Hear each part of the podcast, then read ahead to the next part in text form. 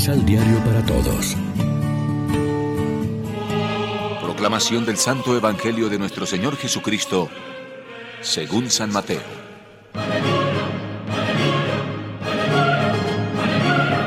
Entonces dijo Jesús a sus discípulos, El que quiera seguirme, que renuncie a sí mismo, que cargue con su cruz y que me siga, pues el que quiera asegurar su vida la perderá pero el que pierda su vida por mí, la hallará.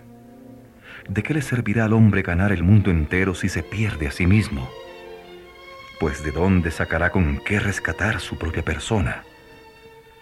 Sepan que el Hijo del Hombre vendrá con la gloria de su Padre, rodeado de sus ángeles, entonces recompensará cada uno según su conducta. En verdad les digo que algunos de ustedes no morirán sin antes haber visto al Hijo del Hombre viniendo como rey. Lección Divina Amigos, ¿qué tal? Hoy es viernes 5 de agosto y a esta hora, como siempre, nos alimentamos con el pan de la palabra. El programa que expone Cristo en el Evangelio de hoy va dirigido a sus discípulos de todos los tiempos para iniciarlos en el talante que supone el precedente anuncio del Mesías doliente, Jesús proclama, el que quiera venir conmigo, que se niegue a sí mismo, que cargue con su cruz y me siga.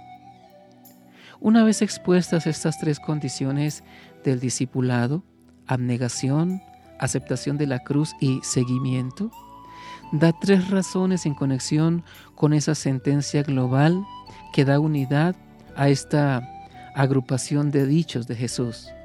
Primero, perder la vida por Él es ganarla. Segundo, la vida vale más que el mundo entero. Y tercero, en el juicio de Dios, su Padre, Cristo pagará a cada uno según su conducta.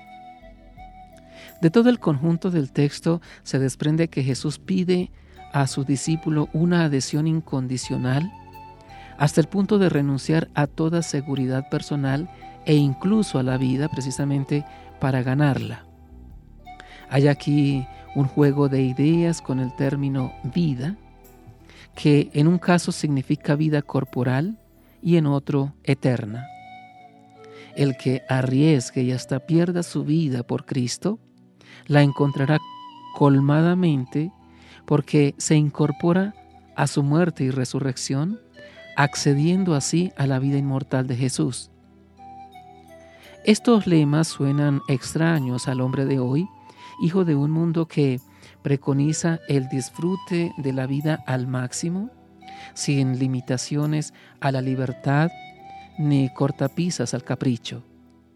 Pero Jesús no dice que hay que renunciar a vivir esta vida para alcanzar la otra, ni despreciar los valores humanos y materiales para poseer los bienes espirituales no plantea una disyuntiva entre esta vida o la otra como términos opuestos de un dilema excluyente, sino que propone subordinar y orientar esta vida a la superior, porque lo contrario conduce al vacío y fracaso que previene Jesús.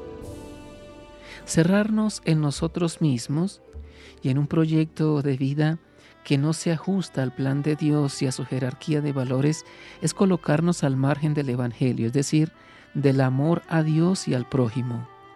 Gratificar nuestro egoísmo, ambición, intereses e insolidaridad es lo que arruina la vida presente y la futura. Reflexionemos. ¿De qué manera estamos participando en el proyecto del reino de Dios que quiere libertad, justicia y vida para todos, especialmente para pobres y humildes. Oremos juntos. Señor, concédenos seguirte incondicionalmente sin claudicar ante la dificultad y la incomprensión. Ayúdanos a hacer nuestros tus criterios y actitudes para no arruinar la vida presente y la futura, para alcanzar el fruto de la cruz salvadora, para participar siempre de tu condición gloriosa. Amén. María, Reina de los Apóstoles, ruega por nosotros.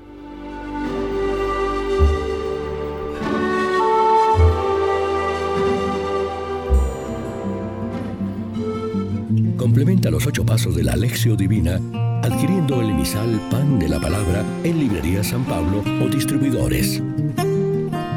Más información www.sanpablo.co Pan de la Palabra.